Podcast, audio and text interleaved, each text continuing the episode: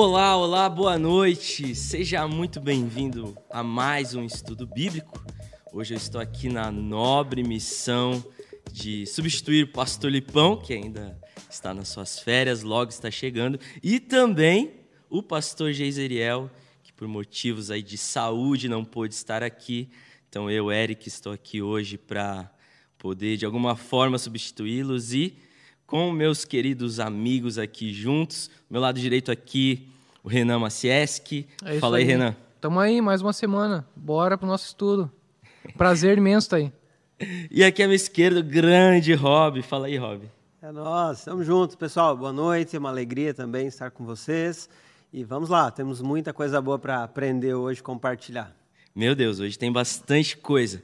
Mas antes de mais nada, eu quero pedir para você que não é inscrito no canal, se inscrever, para você dar um curtir aí no YouTube, para que possa chegar a mais pessoas e, como diz o nosso querido amigo Bibo, até os confins da web. E também para você compartilhar aí nos grupos de WhatsApp, compartilha aí para que a gente possa juntos participar dessa noite aqui no Estudo Bíblico. Então, nós estamos aí, você pode também mandar aqui no chat Fala aí de onde você está participando aqui no estudo bíblico online, de qual cidade, estado você está. Fala aqui, manda aqui um abraço, manda aqui um beijo para a família. Enfim, manda aí de onde você está. Quero também aqui mandar o meu abraço aqui para os irmãos Ondador Online, para as nossas ovelhas espalhadas aí no Brasil afora. Vamos juntos estudar hoje o capítulo 6 de Neemias. E aí, Renan? uma breve introdução desse capítulo, onde nós estamos nesse momento da história, que você pode compartilhar aí com a gente. Bom, é, dá um contexto geral, então, e depois a gente dá um contexto mais, mais dos acontecimentos ali que, que precederam né, o capítulo que a gente vai estudar hoje. Então, num contexto é, mais amplo, mais geral, Reino do Norte e Reino do Sul são levados cativos. Né? O Reino do Norte é levado ca, é, cativo pelos assírios, 722, o Reino do Sul é levado cativo em três etapas, é, que se dá em 606, 580, 597 e 586. É, o exílio dura de 606 a 536, cerca de 70 anos, que era o que havia sido profetizado por Jeremias. Então, nessas três etapas de exílio, que começa em 606, o exílio babilônico, né? E o Império Assírio ele cai para os babilônicos em 612, um pouquinho antes, né? seis anos antes é, da primeira deportação é, que acontece do Reino do Sul. É, então, nós temos aí três etapas. Na primeira etapa, a Babilônia leva muitos cativos, mas não consegue entrar nos muros de Jerusalém, não consegue invadir a cidade, né? Porque os muros, enfim, é uma cidade é, é bem guarnecida, né? Uhum. E na segunda tentativa, um pouco depois, né, cerca de nove, dez anos depois, eles tentam novamente, novamente é, não conseguem tomar a cidade, levam outras pessoas cativas, até que por fim, na, na última na última tomada, né, em 586. Então, os muros são derrubados, o templo é saqueado, é, pessoas são levadas cativas e os poucos que ficam na cidade né, é, ficam lá numa condição é, miserável. Né? Então, esse já é um contexto mais amplo a respeito desse momento, desse período que Israel passa na sua história. Né? Então, de Esdras para Neemias, a gente tem o retorno daí do exílio é, em 536, a partir de 536, que é com o decreto de Ciro. Isso está lá é, no primeiro capítulo de Esdras. Aí a gente tem o, o primeiro retorno com Zorobabel, o segundo com Esdras, o terceiro, então, com Neemias, para a reconstrução é, dos muros. A, a obra fica é, destruída né, da, da última da última deportação da Babilônia até a ascensão de Neemias, em 444, a gente tem aí 142 anos, né, que os muros ficam derrubados, que a cidade fica sem portas, fica completamente vulnerável, né, a céu aberto, as pessoas é, sofrendo, é, Jerusalém em uma situação caótica. Então, Neemias lidera esse retorno, começa a reconstrução com o aval do rei, né? com o aval do imperador. E, e então a gente começa daí, já entra num contexto um pouquinho mais específico, né? E acho que sobre o assunto que nós vamos falar hoje, como ele nos apresenta, é, o capítulo 6 nos apresenta uma nova perspectiva a respeito da oposição, é, vale ressaltar o, o, contexto relacionado às oposições que a gente teve até aqui. Né? A, o capítulo 4, como a gente mencionou alguns estudos antes, ele se detém em grande parte a falar sobre a oposição que o povo estava sofrendo enquanto reconstruía os muros. As oposições que aconteceram antes foram mais específicas e não eram tão bem descritas, né? uhum. né? Elas apareciam é, pontualmente, mas elas não, não, não incomodavam tanto assim. Pelo menos é, da perspectiva de quem está lendo o texto aqui, né? É, e no capítulo 4, então, a gente tem uma oposição mais, mais ferrenha, até que a gente vem aqui para o nosso capítulo 6, que nos mostra uma oposição com outras caras. Uhum. Né? Uma oposição que ela vem de pessoas chegadas e uma oposição também que vem é, vestida de boa aparência digamos assim, né? É, através da, da, promoção aí de um encontro, através da promoção de um convite, né? Ah, vamos nos sentar à mesa, vamos conversar, vamos ter um encontro para resolver as coisas, uma né? Artimanha, assim, é, uma artimanha. Então, assim, a gente percebe que nas oposições que a gente veio é, é, trazendo até aqui, né? Que Neemias nos mostra até aqui, elas são oposições descaradas. Uhum. Né? São oposições objetivas, elas é, eles se opõem mesmo, não, não escondem isso. Só que a partir daqui a gente percebe que a oposição ela já vem é, de maneira subjetiva, ela vem escondida. Né? Ela vem escondida por trás de, de uma fala mansa, uhum. de, uma, de uma tentativa de, de fazer boa vizinhança e por aí vai, né? E isso é curioso porque no capítulo 4 ali narra três oposições, né, das sete que nós vamos ver ao longo aí do livro de Neemias, mas essas três oposições, como o Renan bem falou, foram oposições diretamente ao povo, né? não tentando enfrentar diretamente o líder dessa obra, uhum. que é uhum. Neemias, uhum. mas contra o próprio povo, é, e a zombaria, as várias tentativas, e aí nós vimos semana passada o contexto do que estava acontecendo com o povo entre si por conta disso, né? por eles não é, darem ouvidos às, a, a todo tipo de zombaria, né? as tentativas de impedi-los dessa obra que Deus havia confiado. E aí então começou todo aquele contexto ali de injustiça dentro do povo de Judá. Mas agora eles mudam aqui a, a estratégia, né? Agora eles vão então enfrentar diretamente Neemias e é isso que a gente vai ver. E aí, Rob, o que, que você percebe aqui? Você pode complementar aí nós? É uma das coisas que os opositores fizeram é o desdém também, né? No capítulo 4 nós já vimos isso, é, o desprezo à obra que estava sendo feita e até mesmo aquela atitude de uh, descrença de que seria possível realizar essa obra. Eu vejo que esse é um dos pontos que deve ser ressaltado, porque a narrativa ela vai é, concluir, vai fechar um pensamento hoje. E esse pensamento que vai ser fechado está relacionado exatamente àquilo que eles estavam é, desdenhando que o povo poderia fazer, que era reconstruir esses muros. Então já tinham acontecido algumas tentativas, já tinham sido frustradas essas tentativas pela ação dos opositores, ou seja, é, eles já tinham alcançado êxito nessa tarefa de opor-se à reconstrução e destruir essa iniciativa. E agora, mais uma vez, eles estavam resistindo em oposição. E nesse momento específico, então, nós vemos que a narrativa ela caminha para uma obra reconstruída como um sinal de que Deus estava agindo nessa história. Então, essa obra, mais do que uma obra do próprio Neemias ou do povo de Israel, acima de tudo, era uma, uma obra que estava sendo conduzida por Deus. Demais, demais.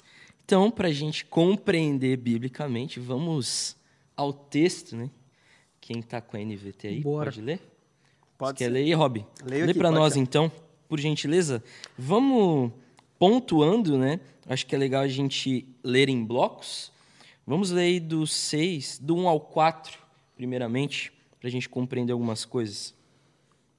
Vamos lá, Neemias capítulo 6, versículo 1 diz assim: Sambalate, Tobias, Gesem, o árabe, e o restante de nossos inimigos descobriram que eu havia terminado de reconstruir o muro e que não restavam brechas, embora as portas ainda não tivessem sido colocadas em seus lugares. Então Sambalat e Gesem enviaram uma mensagem pedindo que eu me encontrasse com eles num dos povoados da planície de Ono. Sabendo que eles planejavam me fazer mal, respondi com a seguinte mensagem: Estou envolvido com uma obra muito importante e não posso ir. Por que eu deveria interromper o trabalho para me encontrar com vocês? Quatro vezes eles enviaram a mesma mensagem e cada vez lhes respondi da mesma forma. Então aqui nós vemos aí essa primeira investida diretamente a Neemias. Né? E algo que nós já percebemos é que líderes a qual Deus confia obras às suas mãos são ligeiramente provados. né? São ligeiramente testados, provados, há oposição à vida desses líderes, mas, sobretudo, a todo o povo de Deus. né? A todos nós que recebemos a grande comissão, a todos nós que recebemos uma, uma nobre obra de poder participar daquilo que Deus está fazendo em toda a história, recebemos oposição o tempo inteiro. É, aqueles que desejam viver piedosamente serão perseguidos, né? Exatamente. Por isso, algo que nós precisamos compreender a partir desse texto é que nós, como povo de Deus, não podemos baixar a guarda. Não podemos ser levados às pressões, às tentações, e como nós vimos, né, o povo resistiu às três investidas, ali no capítulo 4, mesmo em todo o contexto de fome, de escravidão que eles passaram no capítulo 5, né, das propriedades, até vendendo seus próprios filhos, mas eles resistiram às pressões. E agora, então, eles viram que não deu certo com o povo, vamos no líder. Vamos em Neemias. Vamos ver se de fato Neemias tem essa confiança toda do rei da Pérsia. né? Vamos ver do que, que ele é capaz e nós vemos essa investida. Então, dessas sete tentativas, nós vamos ver aqui quatro delas no capítulo 6. E essa primeira é que Sambalat e Gesem tentam então atrair Neemias para fora de Jerusalém, né? para ONU. E onde ficava essa planície de ONU? Ela era então localizada na região sul de Judá, na extremidade ali ocidental ao longo da costa. Então eles queriam tirar Neemias de cena. Isso fica evidente aqui para nós. O verso 2 mostra algo extremamente interessante. Né? Eles enviam uma mensagem a Neemias por meio de um arauto, né? um mensageiro, convencidos de que eles não iam conseguir impedir o projeto de Neemias é, por conta de tudo aquilo que ele armou, engajamento militar, que nós vimos lá no capítulo 4, né? ele preparando os homens armados, preparados para toda essa oposição. Então agora eles decidem tentar impedi-lo de que forma? Através daquilo que Satanás, desde os primórdios, né, fez e faz, que é a partir do engano. Né? Sim.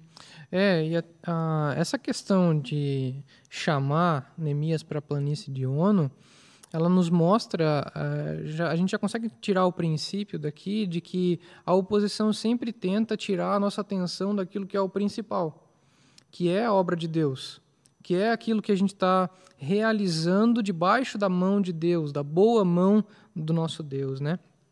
E e é interessante a gente pensar é, a maneira como Neemias reage diante dessa situação, né? porque ele consegue discernir que os, é, essas pessoas, Sambalat, Tobias, Gesem, estavam querendo o mal dele, né? elas estavam querendo marcar um encontro numa planície, num lugar distante, querem tirar a atenção de Neemias da obra e sabe-se lá o que poderiam fazer com ele nessas planícies, né? Uhum. É, então, Neemias, em primeiro lugar, percebe, ele tem discernimento das intenções é, dessas pessoas, né? E, e, essa é a primeira marca né, que a gente já percebe em Neemias como um líder, né? O líder ele precisa ser alguém que tem discernimento. Uma coisa que é, me chamou muita atenção é, quando eu estava lendo é um, um, livro de Gregório Magno é, chamado Regra Pastoral. Uhum. É, Gregório Magno foi é, um bispo do sexto século que João Calvino falou que ele foi o último é, o último bom papa, né? É, e ele ele faz uma ele lança mão de princípios de Levítico capítulo 21, se eu não me engano, que fala sobre a, as como, como o sacerdote, é, por quais crivos um sacerdote deveria passar, quais as características físicas que ele não poderia ter, né? ele não poderia ter defeitos físicos, ele uhum. não poderia né, apresentar características é, defeituosas, né? assim como o animal para o sacrifício também não poderia apresentar defeito, né? tinha que ser um animal sem defeito, o sacerdote também tinha que ser sem defeito. E quando Gregório Magno fala sobre é, a ausência de defeitos num sacerdote, é, ele diz que o, o sacerdote ele não deveria ter o nariz nem muito grande nem muito pequeno. E ele associa isso ao discernimento, né? Porque com o nariz você cheira. E se o nariz é muito grande, você discerne demais, né? Além da conta, você está sentindo cheiro onde não tem. Uhum. E se o nariz é muito pequeno, você não consegue discernir direito. Então, eu acho muito interessante essa, essa coisa do equilíbrio, porque a gente sempre pensa que na, ou, ou eu tenho discernimento ou não tenho discernimento. E nunca pensa que, às vezes, o nosso discernimento pode ser também exagerado. Uhum. Acabar enxergando coisa aonde não tem. Aquele né? famoso, né? Vendo Deus onde Deus não está, né? É. é. Aquela coisa lá que deixa as pessoas em maus lençóis por vezes. Né? Verdade. E interessante também a gente perceber aqui, desde o primeiro versículo, Neemias ele demonstra uma compreensão clara de tudo que estava acontecendo. Olha, estava faltando a porta ainda, tá, gente? Não estava pronto. Ou seja, ele percebeu esse detalhe, ele esteve atento a isso, ele sabia qual era a progressão da obra, e nesse ponto, onde eles estavam quase terminando, né? Aquela hora que você vai quase baixando a guarda, porque você está quase lá, quase chegando. Aquela viagem longa, né? 10 horas dirigindo, você está quase chegando, falta somente uma hora. E aí a pessoa diz: Não, nessa hora vou baixar a guarda.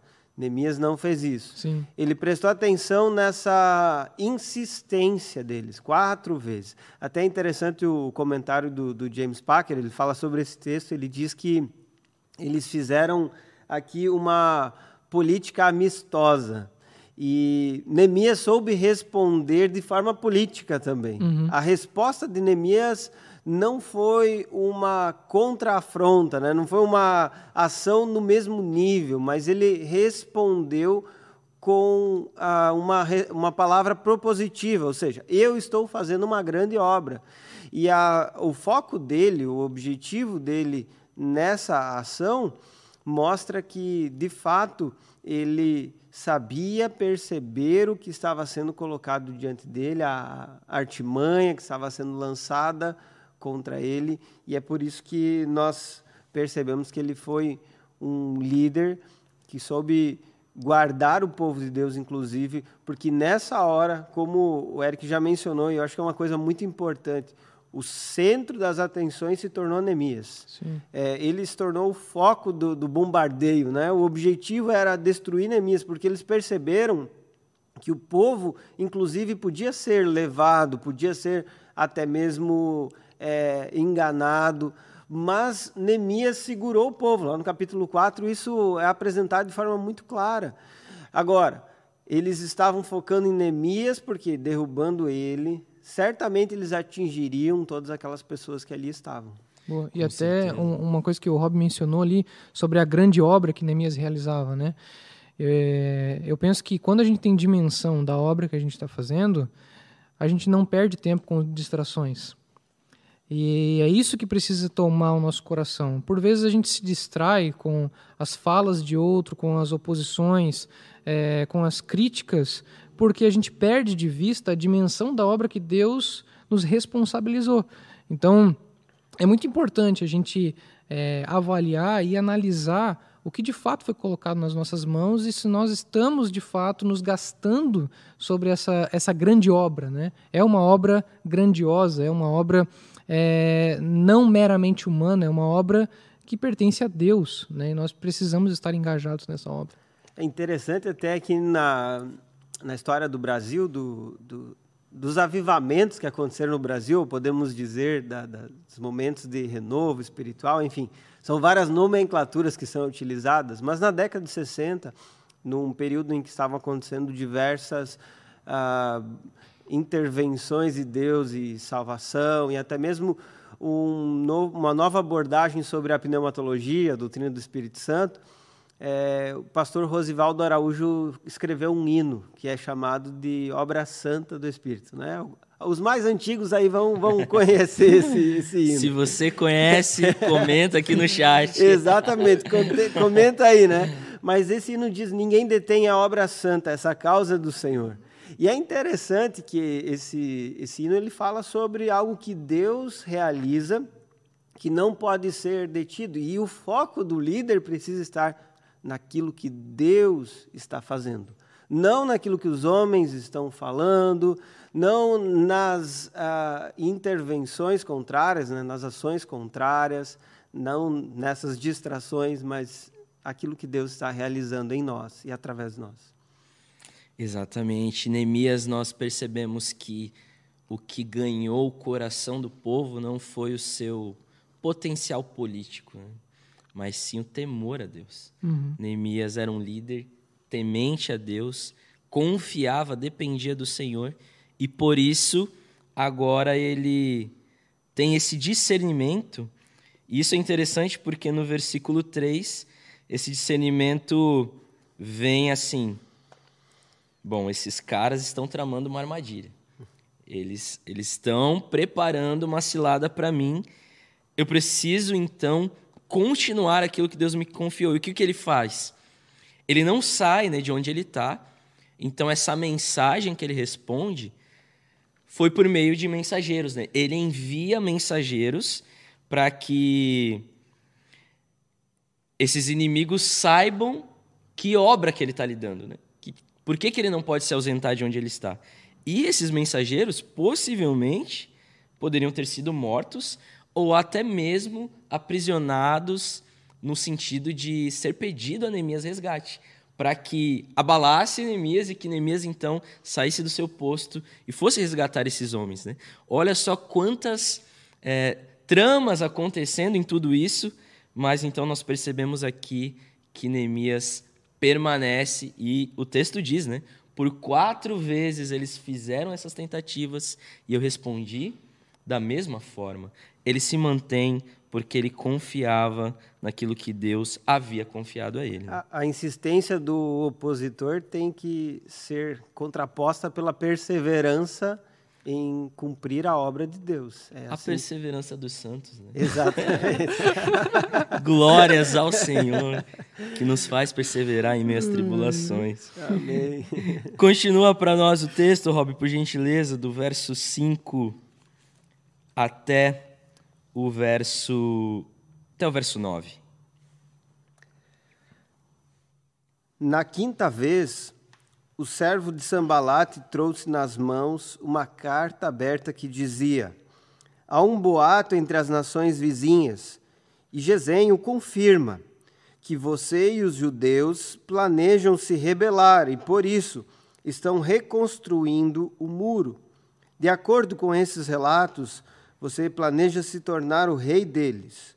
Corre a notícia de que você nomeou profetas em Jerusalém para proclamarem a seu respeito: Olhem, há um rei em Judá.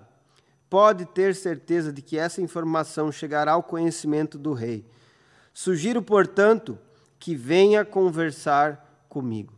Eu lhe respondi: Nada do que você diz é verdade, é tudo invenção sua. Verso 9. Estavam apenas tentando nos intimidar e imaginavam que iríamos interromper a obra. Assim, continuei o trabalho com determinação ainda maior. Olha só que lição preciosa né, de Neemias.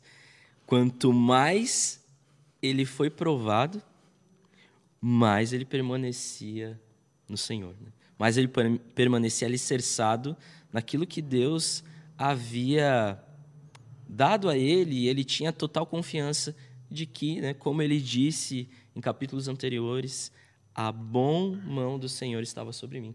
Isso é o que fazia com que ele estivesse determinado a concluir aquilo que o Senhor havia confiado a ele.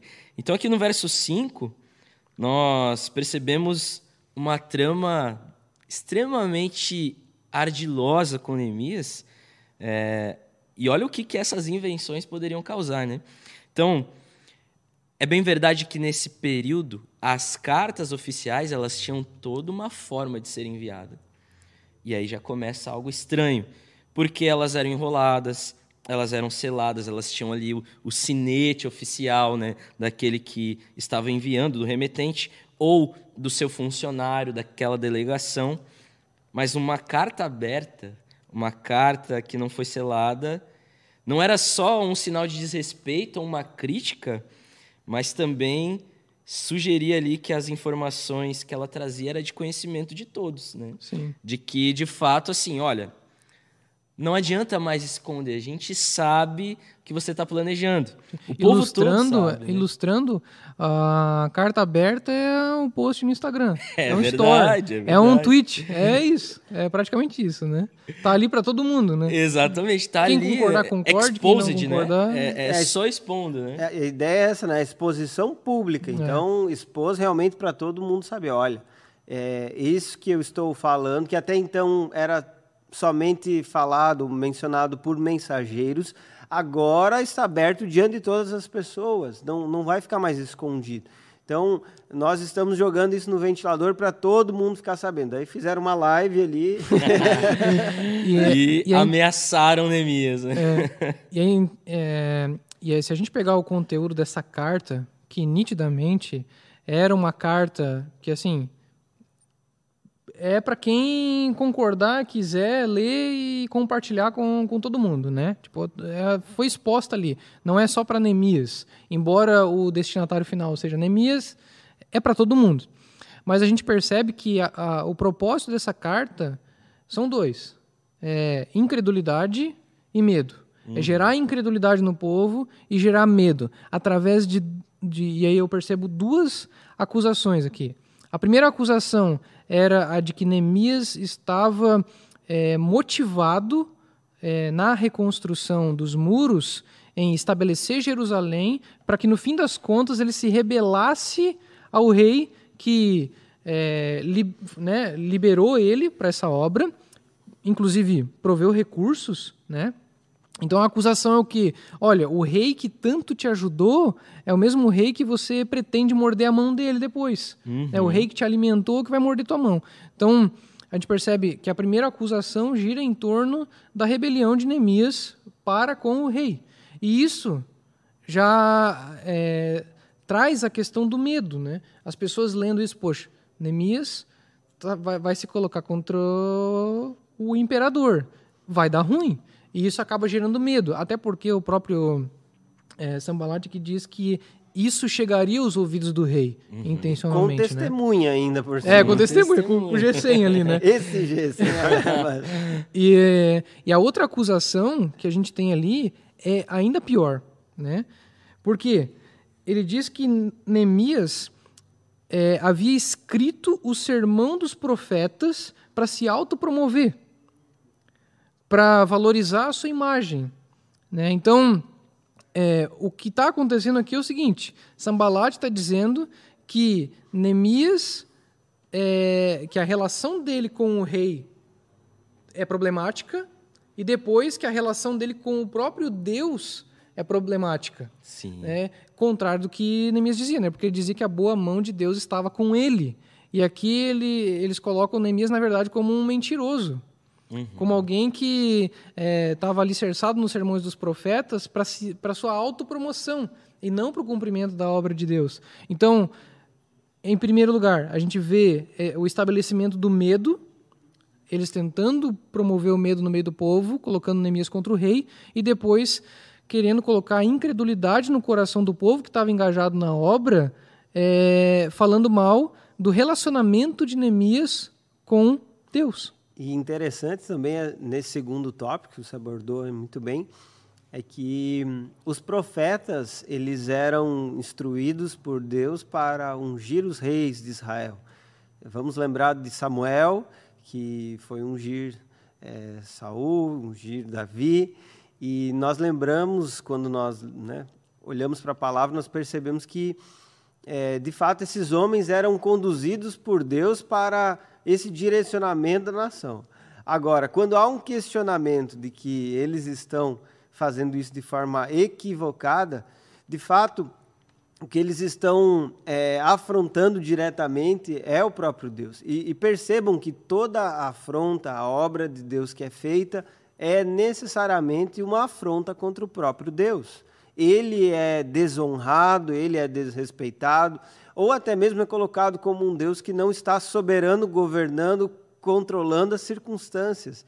E é por isso que é, há uma ênfase muito grande em Neemias é, em toda essa narrativa em demonstrar o controle absoluto e soberano de Deus, mesmo diante das oposições que, inclusive, o afrontam.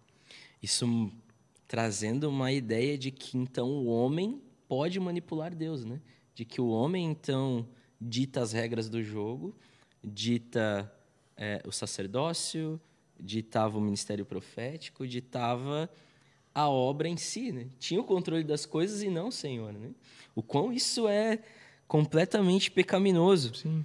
E de que toda essa história de reconstrução era um golpe de Estado, né? Uhum. Olha só, Neemias vai dar o grito de liberdade e vai atacar vocês. Ele vai voltar para a Pérsia e vai atacar vocês. Isso aí é o, é o, cara que tem o nariz grande. É. Tá enxergando coisa que não tem.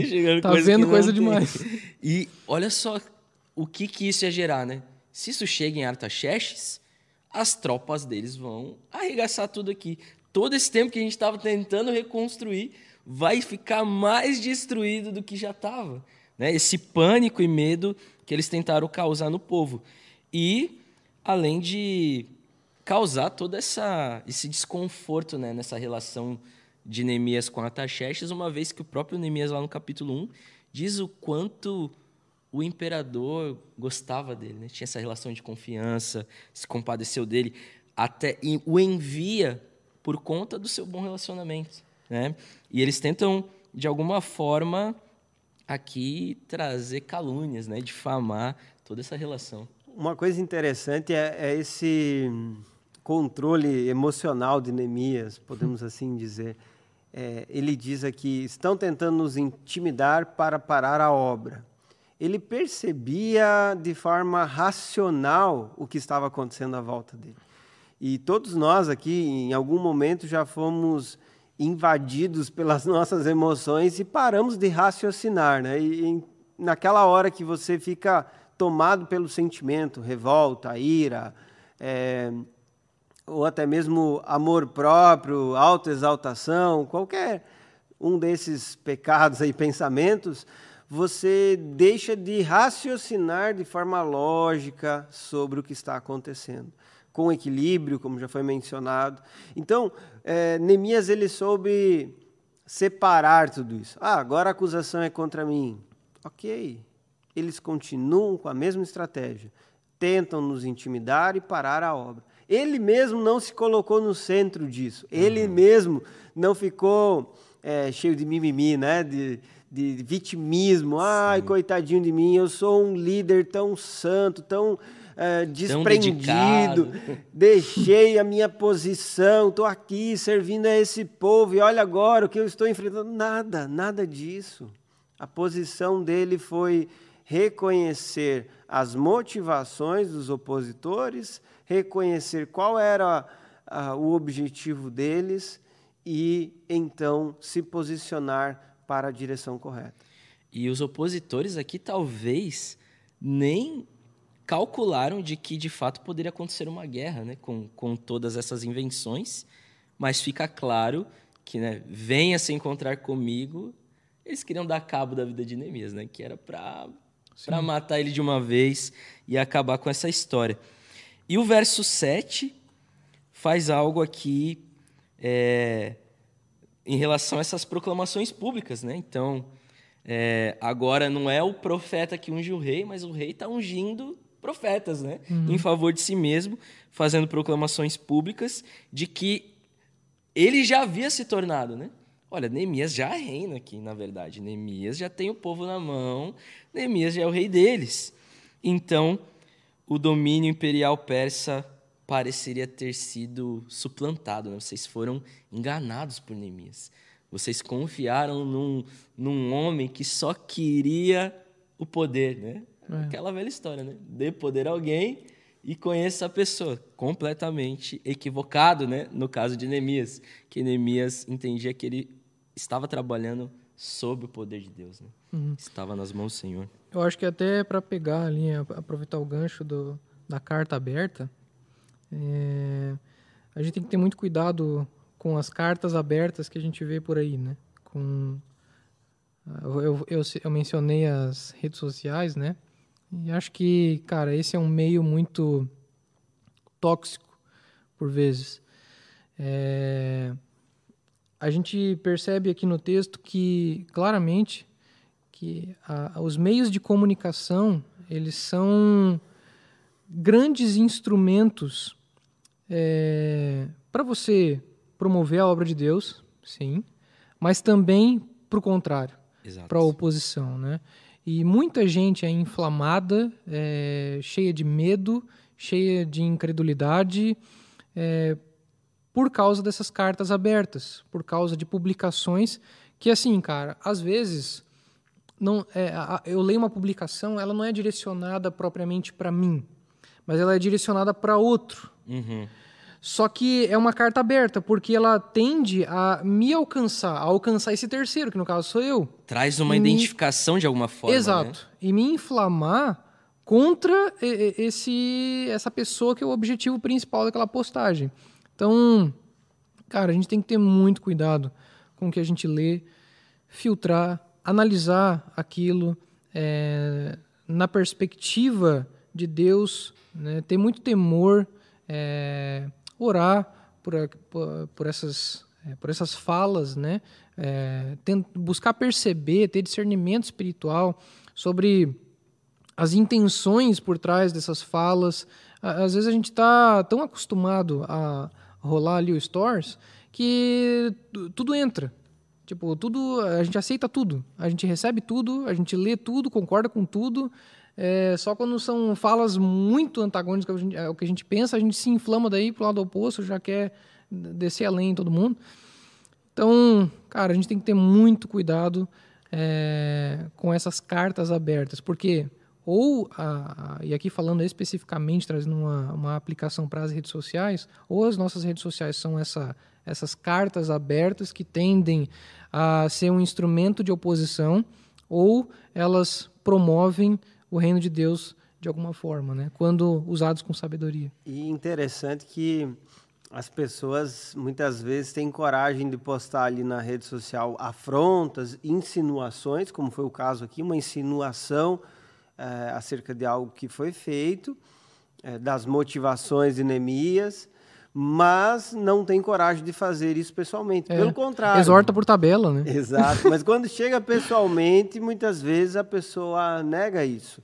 E isso é muito real. Dos nossos dias, isso tem acontecido constantemente, onde é, muitos são acusados de forma leviana através das redes sociais. Essas cartas abertas que são é, colocadas com o intuito de defender um lado, uma posição e que muitas vezes trazem mais prejuízos para o reino de Deus. E eu penso o seguinte: a, a ideia aqui, né, nesse, nessa obra toda, é, não é a obra do Neemias, nem é a obra do povo de, é, do povo de Deus ali em Jerusalém, é a obra que Deus está realizando em favor do seu povo. É a obra que Deus está no centro. E se essa obra Deus está no centro, toda carta aberta que eu posto, ela precisa ter Deus no centro. Ela precisa glorificar ao Senhor.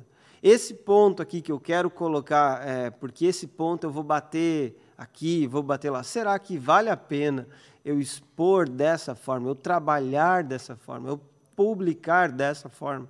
O que eu publico, de fato, ele influencia, essa publicação, ela influencia as pessoas. E a grande pergunta que eu preciso fazer antes de colocar um posicionamento sobre qualquer situação é se de fato aquilo vai ser uma oposição para a obra de Deus que está sendo feita ou se vai ser um instrumento de renovo, fortalecimento a esta obra. Lembrando, se há qualquer tipo de é, questionamento que você possa querer fazer a obra de Deus que está sendo feita, seja por quem for, faça primeiramente pessoalmente, depois, depois, em última instância, utilize uma carta aberta às redes sociais. Ou seja, né? Então, muito cuidado, prudência com cartas abertas, mas, sobretudo, não deixe de ser uma carta viva, né? conforme a palavra é, de Deus nos diz. Né? Que sejamos cartas vivas. Lê para nós aí, Rob, do 10 ao 14, por gentileza. Algum tempo depois, fui visitar Semaías. Ele se arrependeu dessa vez. que visita, hein? Algum tempo depois, fui visitar Semaías, filho de Delaías e neto de Metabel, que não podia sair de sua casa. Ele disse: Vamos nos encontrar no templo de Deus e trancar as portas. Esta noite seus inimigos virão matá-lo. Eu, porém, respondi: Alguém de minha posição deve fugir do perigo? Alguém como eu deve entrar no templo para salvar a vida? Não farei isso. Percebi que Deus não tinha falado com Semaías, mas que ele havia sido contratado por Sambalat e Tobias para anunciar essa profecia contra mim. Eles esperavam me intimidar e me fazer pecar. Assim, poderiam me difamar e me desacreditar. Lembra-te, ó meu Deus, de todo o mal feito por Tobias e Sambalate, lembra-te da profetisa Noadia e de todos os outros profetas que tentaram me intimidar. Olha agora o apelo aqui, né? O Semaías estava com Covid aqui. Semaías, aqui, ó. Ele tinha passado aqui no estudo bíblico. É. O sinal, o sinal tava offline, né? Não estava na reconstrução dos muros, por quê? Olha só. Então a gente percebe algo aqui, né? Semaías, Noadias e outros que foram pagos para profetizar falsamente olha a que papel eles se deixaram levar, né? E então no verso 10 a gente percebe isso, que essa profecia falsa visava então levar Neemias para o lugar santo.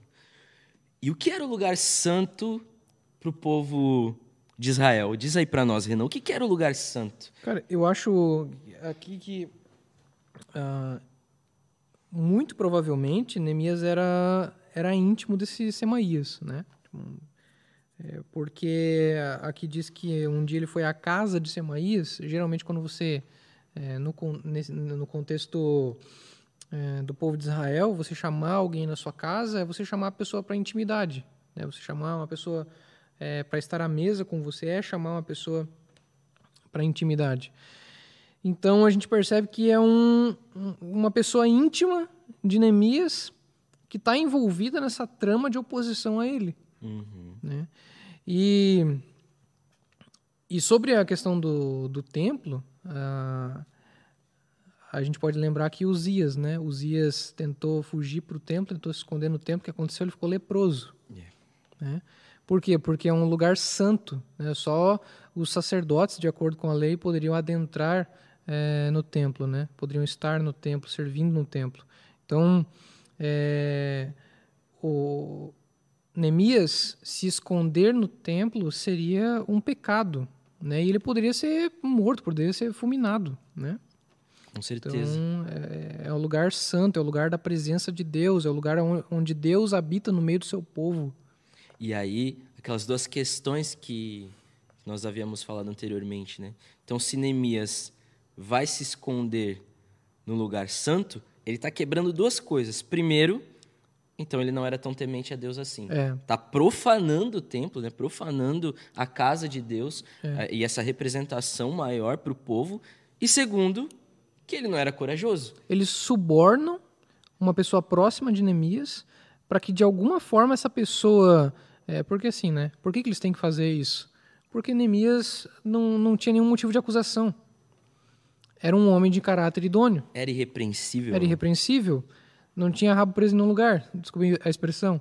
Mas era alguém que não você não tinha o que falar contra ele. Então eles subornam alguém próximo para dar uma suposta profecia, né? Que diz até que diz o, lugar, o horário que, que ele morreria, seria assassinado. E isso para quê? Para levar Neemias a pecar. é, e isso muito provavelmente, cara, é, Neemias adentrar o templo levaria ele a, a colocar por água abaixo tudo aquilo que ele havia construído, seu caráter, é, a sua honra diante do povo, né? Então é, a gente vê aqui uma outra estratégia do inimigo, né? Em vez de lidar propriamente com Neemias, eles usam um terceiro, subornando esse terceiro, para fazer Neemias ter algum motivo de acusação para descredibilizar a obra dele e descredibilizar é, a obra dele, não, né? A obra de Deus através dele, mas é, e de alguma forma descredibilizar ele diante do povo, para que o Sim. povo tivesse mais um motivo para duvidar. Além daquelas acusações que eles já estavam fazendo nessa carta aberta, a gente tem aqui mais um, é, uma tentativa de é, levantar uma acusação verdadeira no fim das contas. Por quê? Porque eles sabem que as acusações deles eram falsas, então eles precisavam forjar uma acusação verdadeira, né? Era aquela, né? Além, se Neemias fizesse isso, além do meu líder não confiar em Deus, não temer a Deus, profanar a casa de Deus, ainda é um amarelão, né? Ainda É. se esconde e abandona o povo lá. É. Deixa o povo vulnerável nos muros, né? Correndo para o lugar santo. E, e é, é massa porque assim, a pergunta dele, acha que um homem como eu deveria fugir? ele demonstra aqui, até aquilo que o Rob estava falando, que ele, cara, ele não tem motivo para fugir. Exatamente. Não tem motivo para fugir. Quem não deve, não teve. Quem não deve, não, Não teme. deve, não ele está teme. realizando a obra de Deus e aqui fica nas entrelinhas aquilo que ele é, constantemente afirmou ao longo do livro. Porque a boa mão do meu Deus estava comigo, ele sabia quem estava com ele. Mais do que quem estava contra ele. Ele sabia quem estava por ele. E uma coisa que precisa ser levantada aqui é que a acusação que foi feita contra Neemias era, na verdade, o que eles estavam fazendo. eles acusaram Neemias de é, contratar profetas para proclamá-lo como o rei. Mas eles é que tinham contratado o profeta para falar algo que supostamente Deus estava instruindo ou para dar a eles uma direção supostamente vinda da parte de Deus.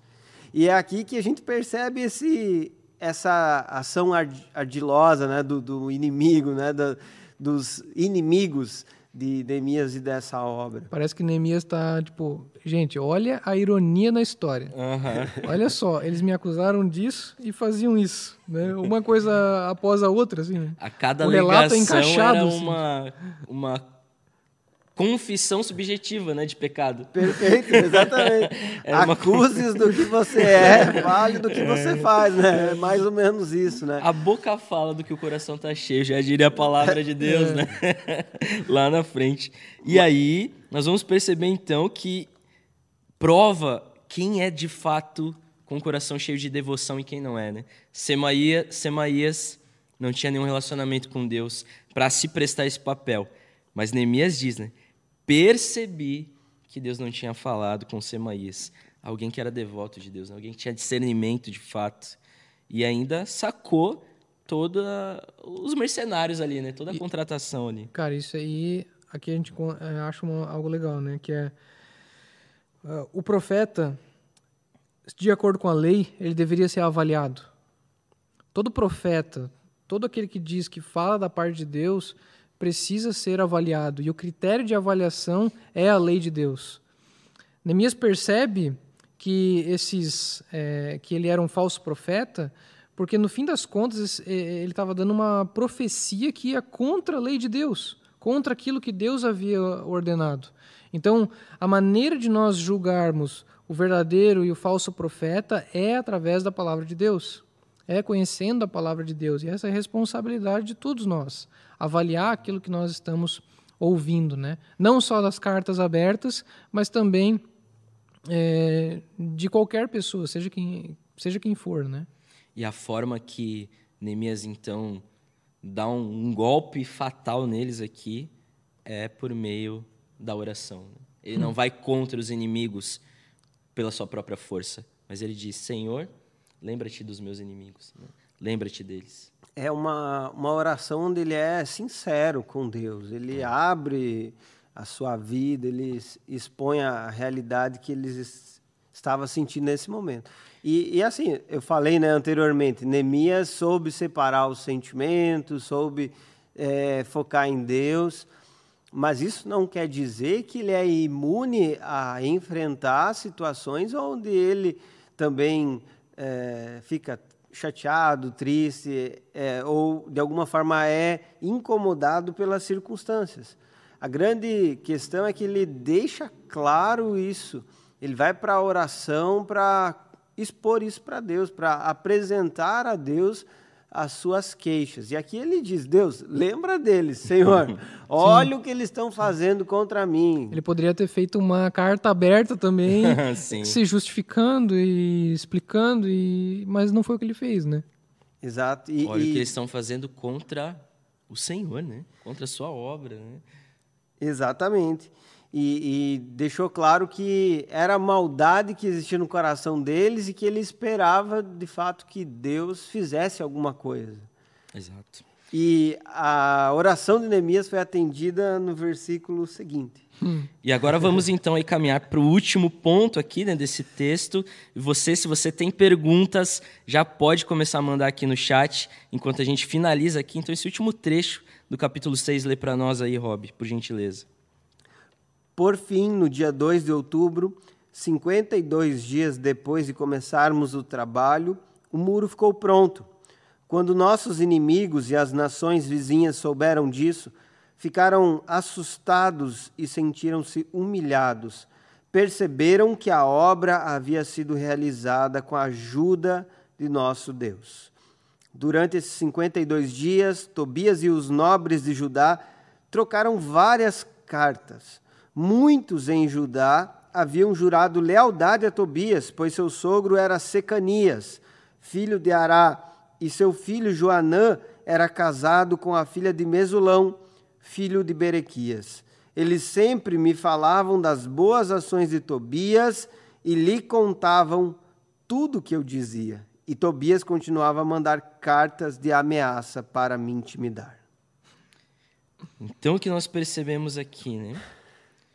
Que lá no capítulo 3, os nobres se recusaram a trabalhar porque se aliaram a Tobias.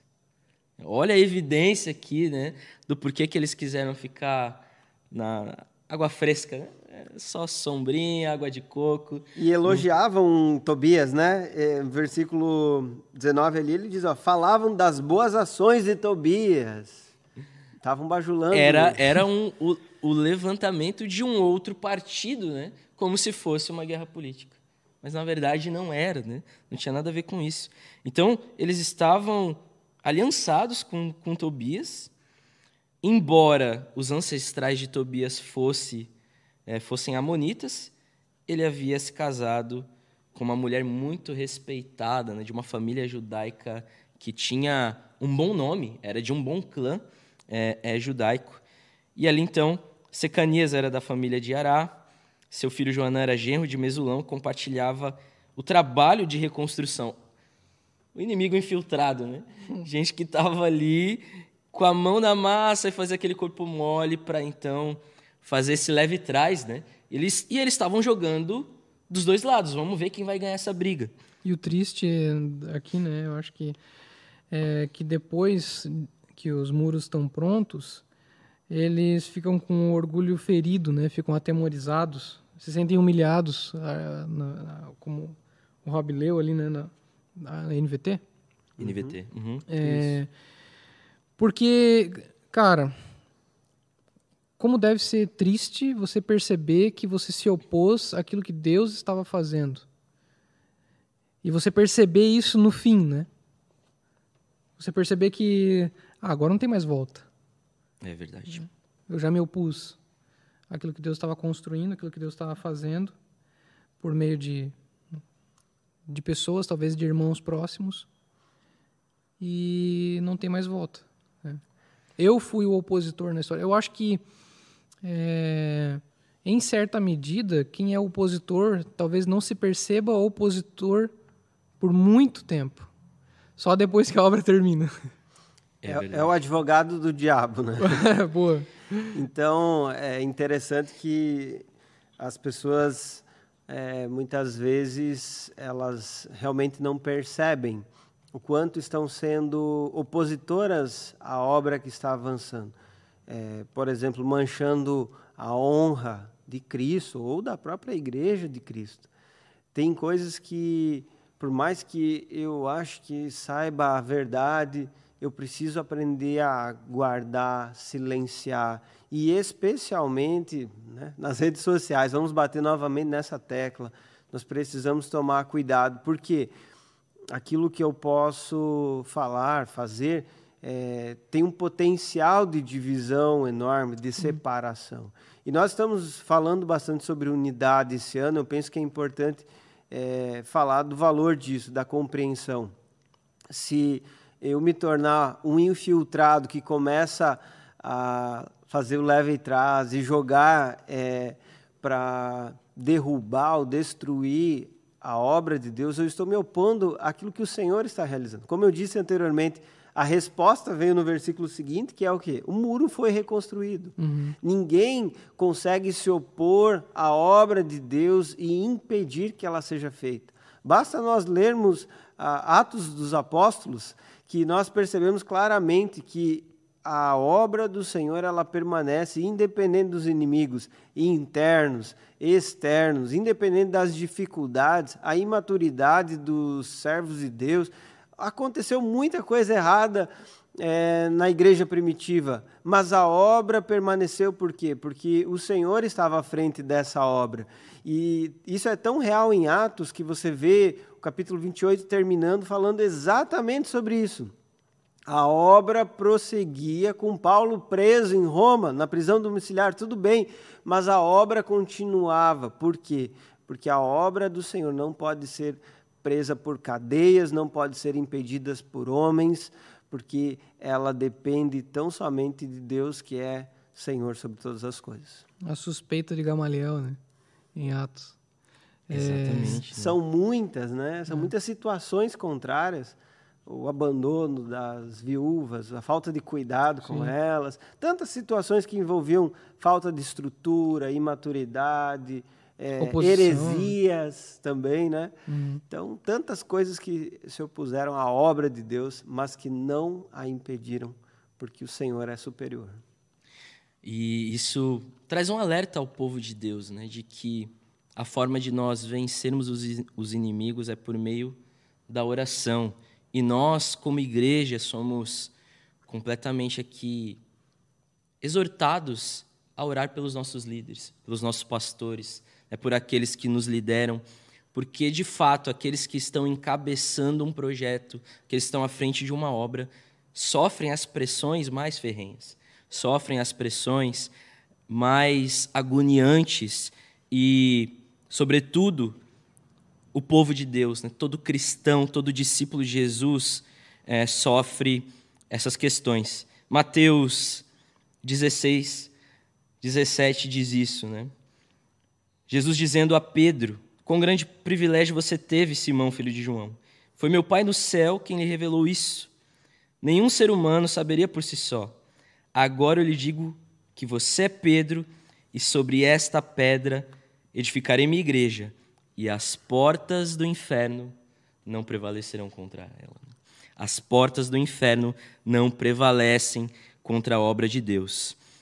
Uma lição que nós aprendemos aqui, então, é que o maior propósito do inimigo era fazer brotar o medo no coração de Neemias e de todo o povo que estava junto nessa obra, sabendo que se esse medo destruiria sua fé e paralisaria sua vida. Olha só uma frase de alguém que fez essas investidas, nada mais, nada menos do que Adolf Hitler. Ele diz o seguinte: confusão mental, sentimentos contraditórios, indecisão, pânico, essas são as nossas armas. É o próprio Satanás dizendo, né? Mas qual foi o exemplo de Jesus? Qual foi o exemplo do apóstolo Paulo? Eles tiveram de enfrentar o fantasma do medo. Jesus, se possível, passa de mim esse cálice, mas contudo seja feita a tua vontade, Pai. Paulo, né? Senhor, tira de mim é, é, é esse espinho na carne, né? E Deus diz a ele: Paulo, a minha graça te basta. É. Paulo, então, compreende acerca disso e, e, e obediente ao Senhor. Eles tiveram de enfrentar o fantasma do medo e eles venceram de que forma? Pela fé. É pela fé que nós vencemos os inimigos. E, e mesmo diante da é, conclusão dessa obra, pelo menos em partes, né? Isso vai ser falado ainda posteriormente, mas Nesses 52 dias, eles concluíram a obra. Eles chegaram até um, um, uma etapa que eles esperavam. Mas o, o capítulo 6 termina com a palavra intimidar, porque continuavam tentando intimidar Neemias. Ou seja, a perseverança de Tobias e de toda essa turma é algo que é admirável. É, é admirável. Quanto eles é. queriam acabar com essa obra. E, de fato, enquanto nós estivermos nessa terra, nós vamos ter constante oposição, tentativas de intimidação para que não é, concluamos a obra do Senhor. Mas, a despeito de tudo isso, nós precisamos focar no Senhor e realizar a obra que Ele tem em nossas vidas para a glória do nome dEle. Amém. Amém. Tem apenas uma pergunta aqui, então vou colocar aqui para vocês. A Tatiana Leal disse o seguinte: Vocês acham que Tobias e os outros só não acreditavam em Neemias ou era inveja, medo de perder o poder da influência que Deus tinha colocado sobre Neemias com o povo? Os dois. é tudo, na verdade. Que a gente vai, a gente vai percebendo pelo texto, né?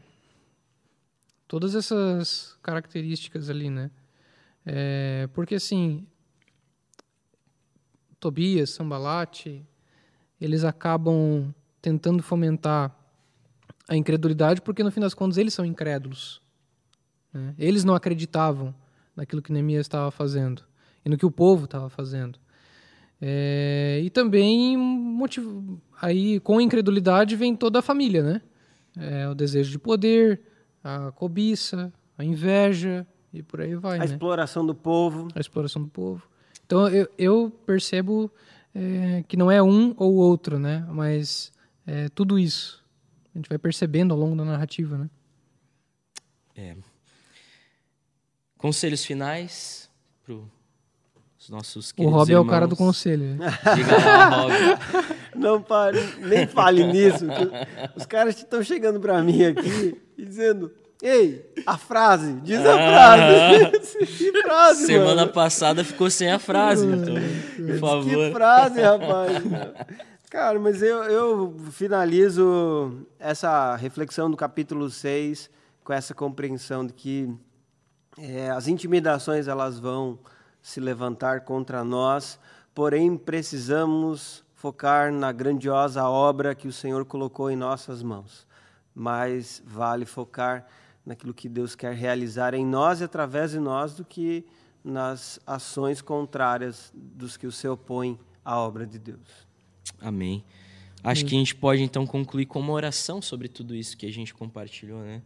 Renan, você pode nos conduzir em oração a tudo que nós Bora. conversamos? Vamos lá. Pai, obrigado por esse estudo bíblico. Obrigado por nos conduzir nessa viagem pela tua palavra, por nos fazer compreender tantos princípios preciosos, para nos fazer entender melhor a tua vontade. Abre o nosso coração, faça essas palavras, ó Pai, que estudamos hoje, criarem raízes no nosso coração, raízes profundas, para que de fato deem fruto. Eu oro, Pai, para que o Senhor nos guarde em meio às oposições. Não peço que o Senhor não nos mande oposições, porque certamente teremos oposições.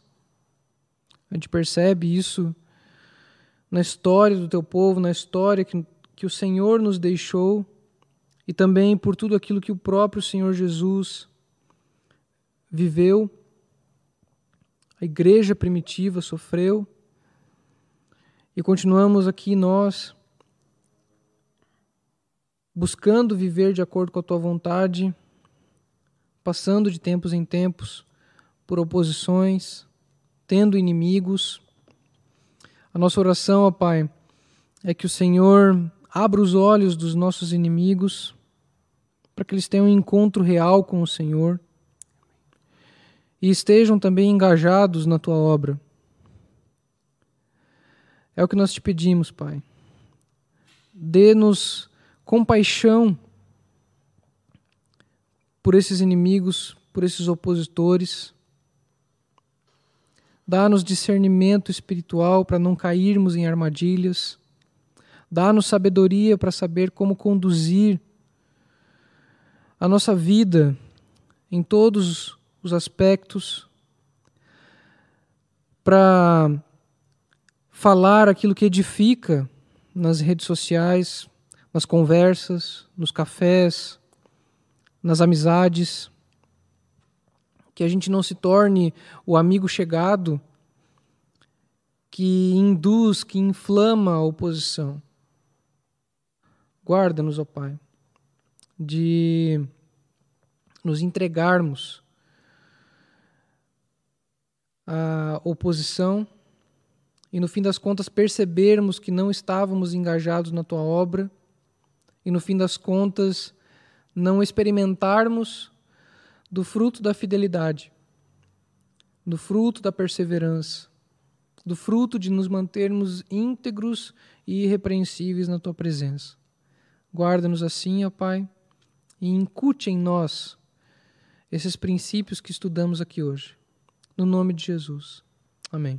Amém. Amém, amém. Glória a Deus. Se você foi abençoado por esse estudo bíblico, comenta aí. E também, se você quer abençoar essa obra, você pode também deixar o seu super chat e contribuir aí para que nós possamos cada vez mais melhorar e compartilhando aqui tudo aquilo que o Senhor tem nos ministrado, né? Que essa obra avance até os confins da terra. Né? Amém. Muito obrigado, meus irmãos. Muito obrigado, Rob, por essa Valeu, noite. valeu, obrigado, prazer. Renan. Tamo junto. Foi incrível. Muito obrigado a você que participou aqui com a gente. Deus abençoe, uma boa noite e até semana que vem.